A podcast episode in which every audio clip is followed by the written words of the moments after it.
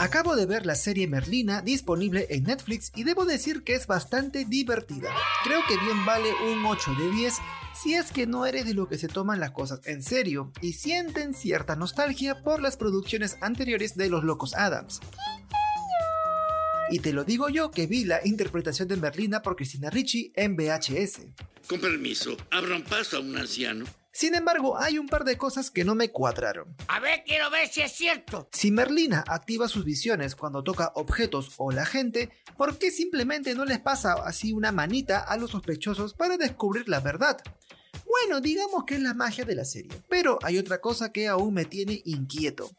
¿Por qué Pericles no estudia en el mismo colegio que Merlina? ¡Ay, qué interesante, March! Cuéntamelo todo.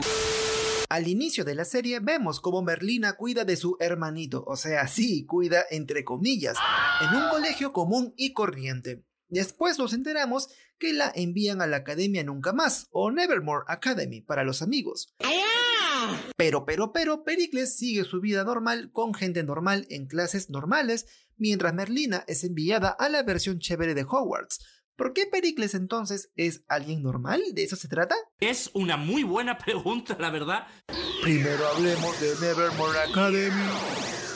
Quienes ya vieron la serie sabrán que la familia Adams prácticamente fundó el colegio. Guri Adams, el antepasado de Merlina, que prácticamente tiene la misma carita, fue quien mató al peregrino Joseph Crackstone y comenzó la Sociedad de las Sombras Nocturnas. ¡Anda la osa! Teniendo en cuenta que Morticia y Gómez, o bueno, Homero para la gente de América Latina, se conocieron en Nevermore y habían esperado la oportunidad de enviar a Merlin allí, entonces eso tiene sentido.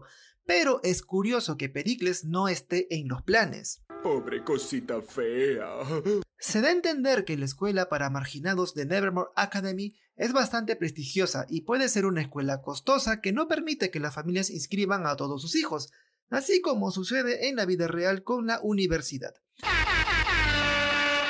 Merlina es la más lista y la mayor de la familia Adams, por lo que era obvio que debía ir a esa escuela en vez de su hermano. ¿Para qué te digo que no, sí, Más adelante, cuando aparece Lucas, se explica que solo Gómez asistió a Nevermore cuando eran adolescentes, por lo que parece que los Adams suelen escoger solo a uno para que acuda a la escuela. Eso tiene sentido para mí. Aún así, Pericles bien puede ir si es que hay dinero suficiente, pero hay una variable en la ecuación y es su edad.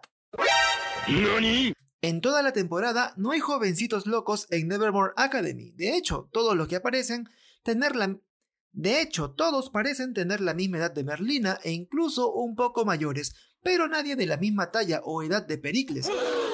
Pues bien, la edad de Pericles no se precisa en los episodios, así que probablemente sea muy joven para asistir a nunca más. Si las cosas siguen adelante para otra temporada, quizá ya veamos a Pericles haciendo dupla con su hermana, algo que sin duda sería muy divertido. ¡No te lo puedo creer! Hasta aquí digamos que hay cierta lógica para que Pericles no acuda a Nevermore Academy, pero quizá haya algo más en la naturaleza misma del personaje.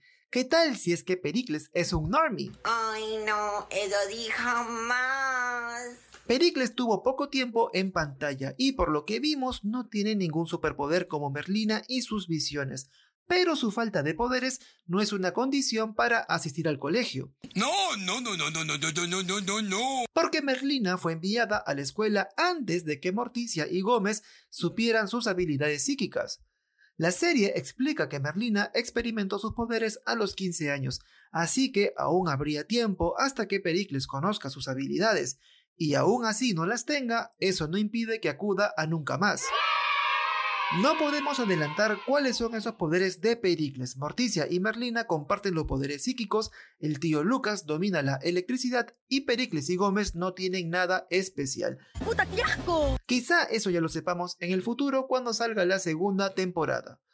Por lo pronto, Pericles no es un marginado de la familia Adams como para no asistir al colegio nunca más, sino que simplemente no es su momento, quizá por la edad o su desempeño académico, y no necesariamente porque no tenga poderes sobrenaturales. ¡Bien hecho!